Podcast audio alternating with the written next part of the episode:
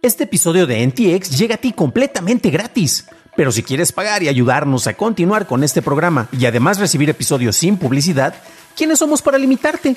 Descubre cómo hacerlo siguiendo la liga en la descripción del episodio. Ever catch yourself eating the same flavorless dinner three days in a row?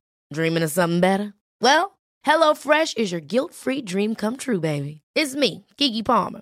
Let's wake up those taste buds with hot, juicy pecan crusted chicken or garlic butter shrimp scampi. Mm. Hello Fresh.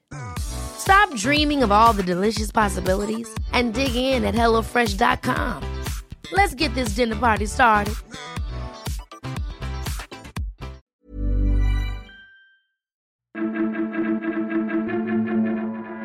Microsoft ofrece recompensas, Aquaman saldrá en la película de Minecraft y WhatsApp retrasa comunidades en Brasil. Estas son las noticias de Tecnología Express con la información más importante para este 19 de abril de 2022. Microsoft anunció un incremento en las recompensas ofrecidas a quienes encuentren fallas de seguridad de alto impacto, creando nuevas categorías para las bonificaciones altas por errores enfocados en Office 365 y recompensas basadas en escenarios para productos como Dynamics y Power Platform.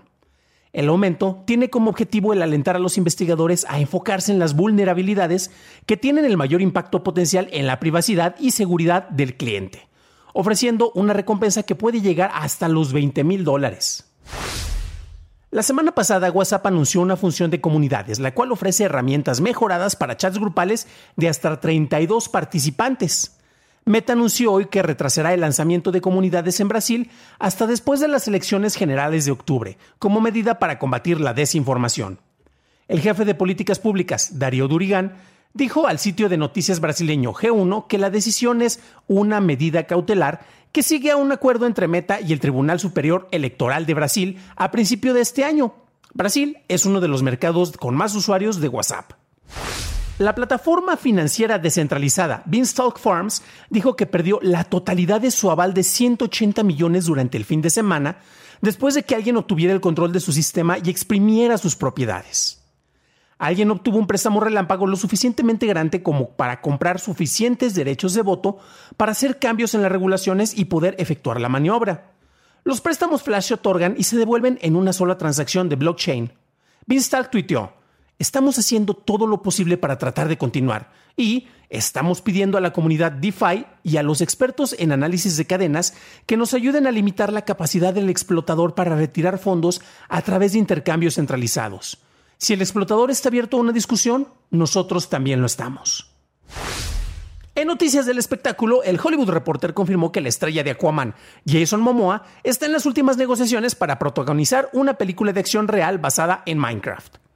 En los últimos años se han producido una cantidad creciente de películas basadas en videojuegos, desde Free Guy hasta Uncharted, aunque el proyecto de esta cinta de Minecraft empezó desde el 2014. Un pitch para la cinta del 2019 hablaba de El malévolo Ender Dragon emprende un camino de destrucción, lo que lleva a una niña y a su grupo de aventureros unidos por circunstancias improbables a iniciar una aventura para salvar el Overworld. Los derechos de Minecraft expiran en 2023, por lo que es probable que la producción de la cinta empiece antes de esta fecha. En México, la Cámara de Diputados aprobó la nacionalización del litio, impidiendo el otorgar concesiones de la extracción del mineral a empresas extranjeras se planea la creación de una empresa pública descentralizada que dependa de la Secretaría de Economía y que cuente con el apoyo del Servicio Geológico Mexicano para identificar áreas geológicas en donde haya reservas del mineral. La propuesta fue aprobada con 298 votos a favor y se prevé que sea discutida en el Senado en el transcurso de la semana. Esas fueron las noticias y ahora pasemos a la discusión. El tema más importante y probablemente de mayor impacto, al menos a nivel mediático, es el hecho de que aquí en México la Cámara de Diputados aprobó la iniciativa para nacionalizar el litio tras el rechazo a la reforma eléctrica. Esto lo mencionamos la semana pasada en el cual nuestro presidente Andrés Manuel López Obrador había ya metido una reforma constitucional que era como una especie de medida preventiva en caso de que le fueran a cancelar la contrarreforma eléctrica, que es también de lo que hablamos en un episodio de la semana pasada, pues él ya tenía una especie de plan B al meter esta, esta nueva modificación a la ley minera. Eh, muchos, muchos la alabaron, es una reforma que ha sido un tanto discutida. Eh, desde luego, el fin de semana se logró algo sin precedentes en México, ya que el domingo en la noche un montón de personas estuvieron atentas al canal del Congreso para ver cómo avanzaba el proceso con los legisladores y cómo se estaban manifestando pues, las distintas facciones partidarias. Por un lado, eh, el partido político que llevó al, presidente al poder, apoyando desde luego las propuestas que éste impulsa, y por el otro, todos los de la, oposición. Dependiendo de los factores políticos, podrás estar a favor o en contra de estos dos. Como saben, eso no lo discutimos, aquí nos enfocamos más bien en las noticias, pero hay algo que sí vale muchísimo la pena mencionar y es acerca de este proceso y qué implica esto. De entrada, la respuesta directa, ¿qué impacto tiene esto de la nacionalización del litio? No tiene ningún impacto. No hay absolutamente nada que resuelva, no hay nada que aporte. Y esto lo pueden revisar ustedes en la Constitución. De hecho, voy a citar prácticamente los que nos están acompañando en video. Recuerden que tienen esta información y si no, en los show notes van a encontrar las ligas a todo lo que se menciona en este episodio. Y una de estas ligas es precisamente el planteamiento de que eh, esto es algo que ocurrió el 22 de diciembre de 1975 y fue publicado en el Diario Oficial de la Federación. Y es la ley reglamentaria del artículo 27 constitucional en, manera, en materia de minería. Esto fue presentado por Luis Echeverría Álvarez, presidente constitucional de los Estados Unidos mexicanos en aquel entonces, y aquí se habla acerca de la regulación y sobre el manejo de la explotación y cómo se puede lucrar precisamente con estos planteamientos, quién tiene derecho a explotar los manejos eh, de los minerales. Y desde aquí se está planteando algunas cuestiones. No voy a leer todo esto si ustedes, quieren, eh, y si ustedes quieren y buscan adentrarse más en el planteamiento, tienen la liga nuevamente para que lo lean a detalle. Por favor, no crean en las interpretaciones que les dan otras personas, incluso desconfíen por favor de cualquier interpretación que yo le pueda dar, eh, ya que sin querer tal vez yo le pueda dar algún enfoque político y nuevamente tenemos que enfocarnos más en los hechos en esta discusión. Y aquí vemos varias cuestiones, ¿no? Tenemos las disposiciones generales. Esta ley es de observancia general en toda la República. Eh, sus disposiciones son de, de orden público y compete a la Secretaría del Patrimonio Nacional su aplicación y la vigilancia del cumplimiento. El artículo 2 se sujetan a las disposiciones de esta ley. La explotación la exploración, el beneficio y aprovechamiento de las sustancias que constituyan depósitos minerales distintos de los componentes de los terrenos.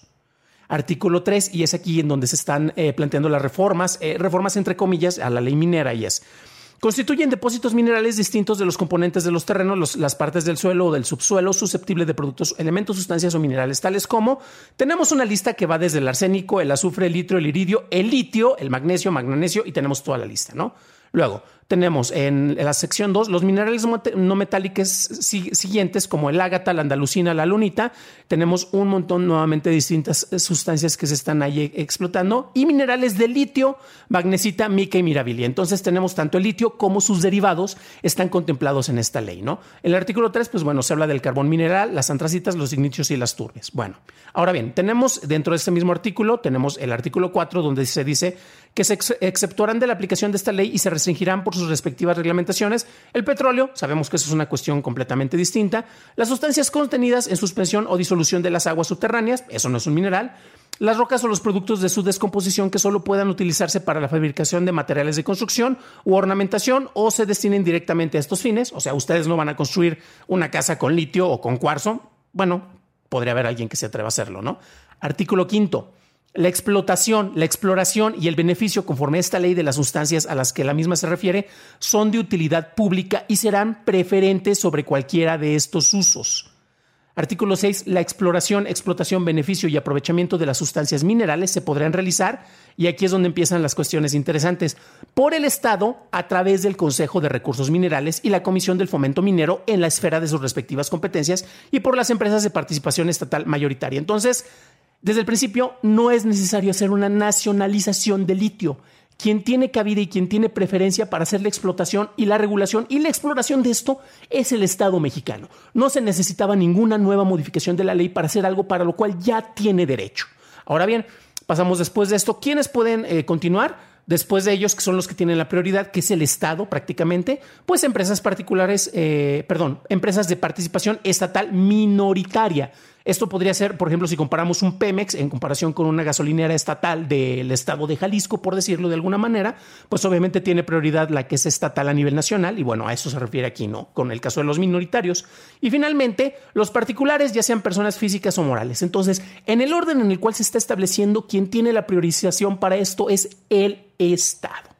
Eh, terminamos con esto y es el Ejecutivo Federal a través de la Secretaría del Patrimonio Nacional otorgará la asignación o concesión correspondiente para la exploración, explotación y beneficio de las sustancias o minerales a que se refiere esta ley conforme a los requisitos y procedimientos con que con posterioridad se indican.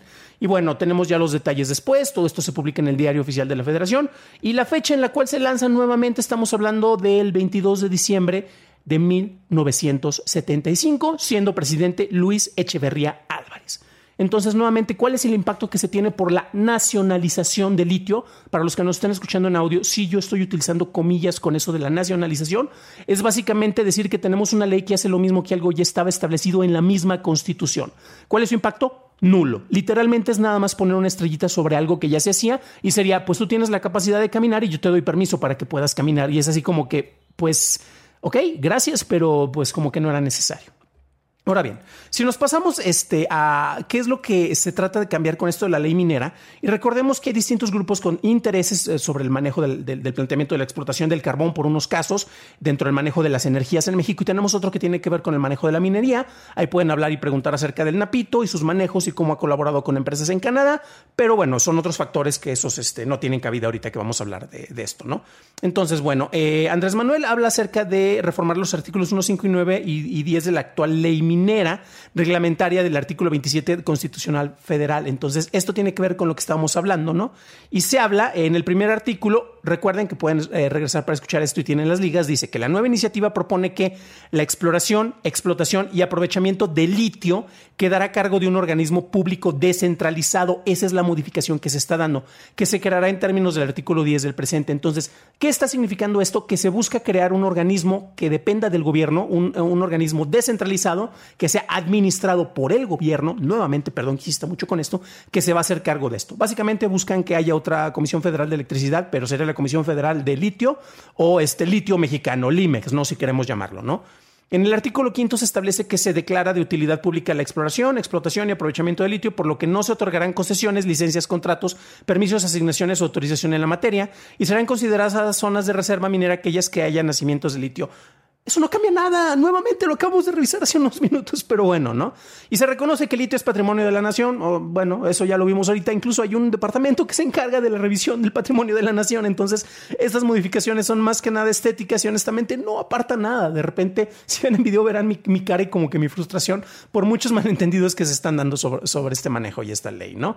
Entonces, pues bueno, eh, es interesante porque eh, se habla de que la subsecretaría de minería estaría haciendo cargo de esto, de la explotación, de que, de que se haga una revisión de todo esto.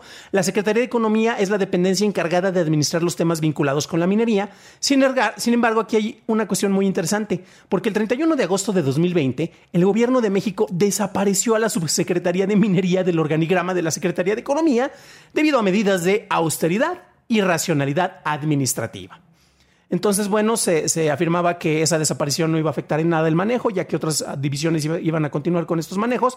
Pero es interesante porque aquí se habla de que ya tenemos un organismo el cual está a cargo de hacer la revisión de todo esto. Lo vimos incluso a nivel constitucional, viendo la ley, viendo el diario oficial de la federación, y ese organismo ya no existe porque fue desaparecido por cuestiones de austeridad. Pero bueno.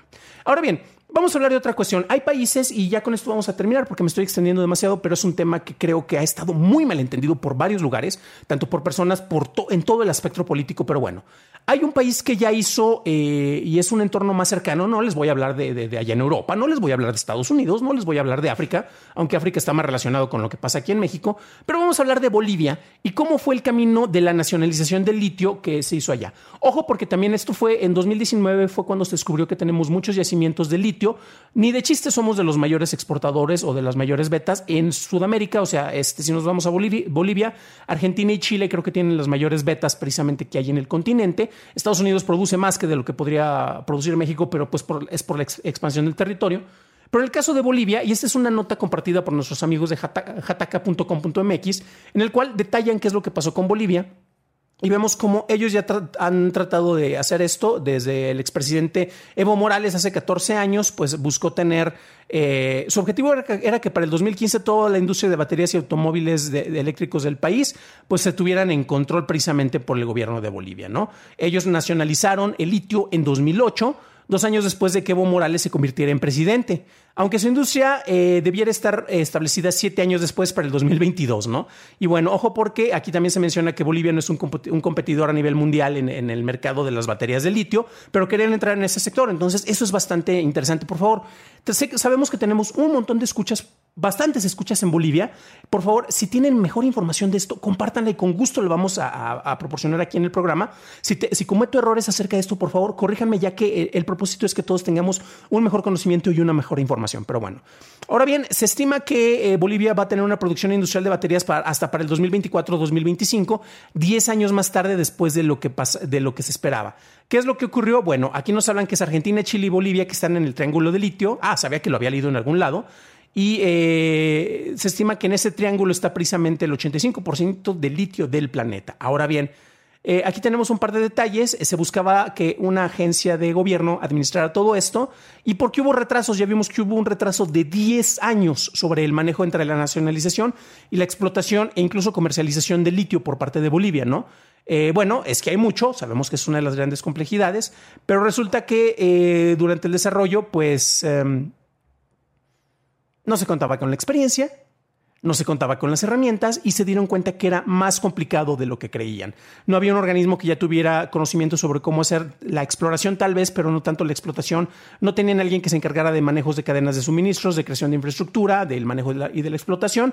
Y eso se hubiera agilizado si hubiera habido una subcontratación o si se hubieran ingresado eh, pues personas que se dedican a esto, empresas extranjeras que ayudaran precisamente a, la explotación de litio, ¿no? Aunque el Estado lo pudiera seguir controlando, pero se hizo mucho enfoque en que el país tuviera el control de todos los elementos. Entonces se dieron cuenta de que eso no funcionó, se dieron cuenta de que en el 2018 finalmente Morales tuvo que acceder para que una empresa alemana que es AC Systems eh, precisamente aportara tecnología y financiamiento para tener la primera planta de producción de materiales catódicos en 2018. Y eso al parecer iba a ser el primer plan eh, ya concreto para hacer la explotación, pero estamos hablando de un retraso impresionante. Después Evo Morales quiso, acusó que su salida se debía a un golpe de litio, que las empresas extranjeras interesadas en el mineral habían confabulado para expulsarlo como mandatario. Eh, sabemos que incluso se le ofreció refugio durante un tiempo aquí en México, pero bueno, son detalles de política, ¿no? Entonces ahí se estuvo señalando distintos lugares, eh, pero en pocas palabras lo que ocurrió es que el manejo y la explotación no se logró dar porque no se contaban con las herramientas, mucha nacionalización, pero poca explotación, por lo cual no iba a ser conveniente precisamente para que se manejara. Pero bueno, es mucho rollo, la respuesta directa la dimos desde el principio, perdón si me extendí de más en este episodio que ya está durando demasiado. Eh, pero bueno, nuevamente es un tema que creo que ha habido mucha desinformación. Si ustedes consideran que he estado compartiendo información errónea, nuevamente, por favor, eh, díganlo en los comentarios. Me interesa mucho saberlo y me interesa que todos aprendamos más acerca de estos temas. Un detalle muy particular es que el día de hoy en Twitter, Ricardo Salinas Pliego, conocido, eh, figura muy conocida aquí en México, empresario muy, muy, muy, muy famoso, eh, que también hace un manejo muy eficiente de las redes sociales de Twitter en particular, lo, lo, debo de confesar, pero estuvo teniendo la discusión porque dentro de estas modificaciones de la ley minera, eh, se habla acerca de la nacionalización. Entonces él decía, bueno, entonces yo como empresario puedo invertir para hacer explotación de litio. le dicen, no, no, no, no, se busca un órgano descentralizado que sea parte del gobierno. Entonces dice, pues entonces en su reforma de ley debieron de establecer que ninguna empresa extranjera ni nacional tendría acceso a esto y que siempre iba a ser a través del Estado, ¿no? Y después de eso, eh, toma y daca con los comentarios de Salinas Pliego, que debo decir que estuvo bastante interesante lo que estuvo comentando. Y dice: Pues bueno, este, solo espero que en realidad tengan a personas que tengan la capacidad y el conocimiento para hacer esta explotación y no se les ocurra inventar algo de la nada. Tuvimos ya el caso de Bolivia, en el cual es algo muy cercano a lo que podría pasar en México. ¿Qué va a ocurrir? En esta semana se va a estar discutiendo en el Senado de la República precisamente qué va a pasar con estas modificaciones. Y pues bueno, eh, veamos qué es lo que ocurre con México, con el manejo de litio. Porque también, ojo, porque de repente tenemos baterías, eh, se ha estado impulsando mucho la, generación de baterías que se basan más en plástico que en litio para tener una concentración de electricidad. Entonces, quién sabe si nos vamos a tardar mucho tiempo, tal vez en 15 o 20 años, cuando finalmente se logre hacer esta explotación, pues resulta que ya migramos a un material tal vez un poco más, más duradero y que no se tenía que hacer minería. Pero bueno, ¿ustedes qué opinan de esto? Por favor, déjenme en los comentarios, ya que me interesa saberlo. Para un análisis más a detalle en inglés, visita dailytechnewshow.com, en donde encontrarás notas y ligas a las noticias. Si encontraste útil este episodio, puedes decírmelo dejando una calificación en Spotify o en Apple Podcast o dejando un like en su versión en YouTube que no te cuesta nada. Por cierto, gracias a César Vallarta, a los cuadernos de Leonardo y Samir Uciel que dejaron comentarios en YouTube y desde luego gracias a ti que nos estás escuchando en el formato en podcast en este momento. Eso es todo por hoy. Gracias por acompañarme. Nos estaremos escuchando en el próximo programa y que tengas un maravilloso martes.